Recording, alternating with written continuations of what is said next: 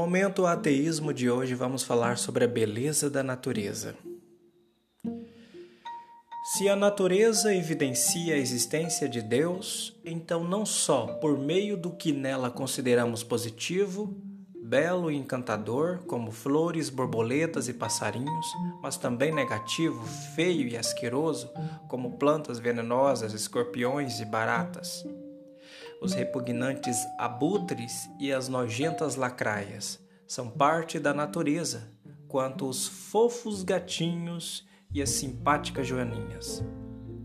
Se há uma inteligência divina por trás das abelhas, é a mesma que está por trás também das plantas carnívoras, de cujo cardápio, por sinal, as abelhas fazem parte. Enquanto a maioria das aranhas tece intricadas teias e pacientemente espera a sua janta nelas se grudar. Uma espécie mais ativa, medindo apenas 1,5 centímetros e de péssima visão, emprega uma estratégia fora do comum. À noite, pendura-se no lado de baixo das folhas das árvores e tece um fio de seda em cuja ponta forma uma bolinha pegajosa. E de um orifício em seu abdômen, a aranha das bolas exala uma imitação do feronômio, do feromônio que atrai mariposas machos, seu prato predileto. Quando uma voa na direção do aracnídeo, semelhante a um vaqueiro que lança um boi, a aranha rodopia a bolinha e atira na direção do lepidóptero. Apaixonado, que nela fica grudado. Agora é só puxar a linha e jantar. Se a natureza é imperfeita e não houve evolução, essa imperfeição tem de ter origem em Deus, como o único ser capaz de criar e alterar a natureza. Foi Deus quem adaptou a fisiologia, anatomia e comportamento de milhões de espécies de animais e plantas, munindo cada uma delas com sagacidade necessária para poder sobreviver no mundo hostil, equipando-as com as mais variadas estratégias predatórias e de defesa como espinhos, ferrões e venenos. Cada pormenor da gigantesca transformação de uma natureza inofensiva numa ameaçadora e violenta. Os mínimos detalhes indispensáveis para manter seu estado imperfeito em equilíbrio não foram se desenvolvendo, ajustando e adaptando ao longo de milhões de anos, mas como num passe de mágica passaram a ser do jeito que os conhecemos no exato momento em que Adão mordeu a fruta proibida.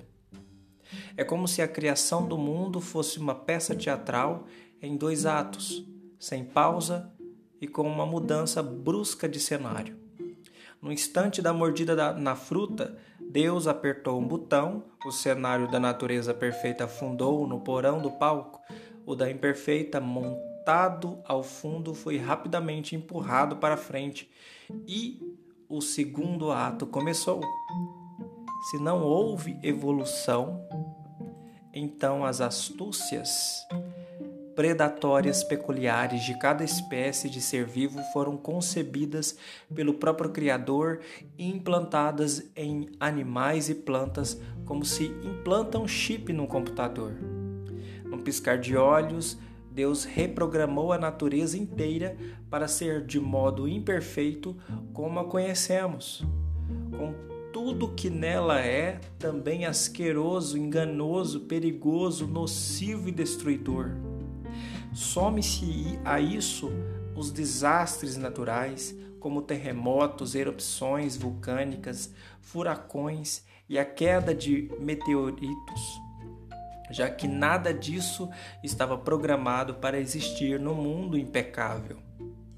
Sem evolução, Deus é o Criador de toda a imperfeição que não há só na Terra, mas também no universo inteiro como planetas inóspitos, buracos negros, supernovas e explosões de raios gama capazes inclusive de erradicar vida. Deus tem de estar por trás ainda de todas as bactérias e vírus que causam doenças e ser o programador de instintos animais que nos perturbam por nos parecerem cruéis, como os leões, é, de quando conquistam a liderança de um grupo, matam os filhotes de seus antecessores.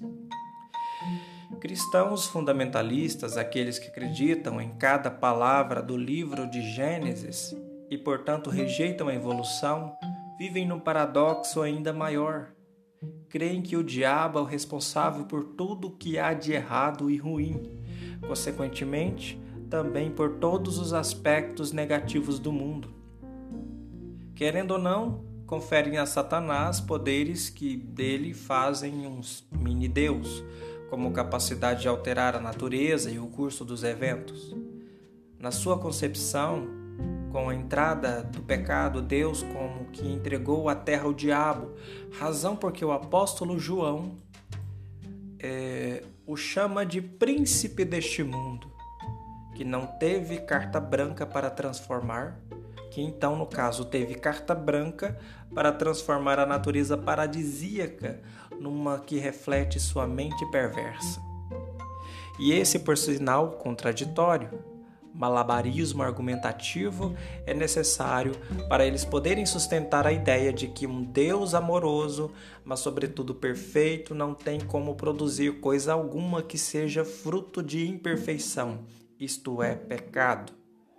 Quando um gato captura um camundongo, não mata de imediato. Dá prazer ao felino judiar de suas, de suas presas antes saltando-a e agarrando-a inúmeras vezes. Mas isso é nada comparado com o que orcas fazem com focas. As baleias assassinas visivelmente se deleitam em martirizá-las, arremessando-as para todo lado até despedaçá-las. Não há motivos aparentes para as orcas infligirem tamanho sofrimento nas focas. Poderiam matá-las instantaneamente, em vez disso, preferem maltratá-las até a morte. Se a evolução é mentira, quem ensinou esses predadores a brincar assim? Trecho retirado do livro liberto da religião, o inestimável prazer de ser um livre pensador. De Paulo Bittencourt, página 60 a 62.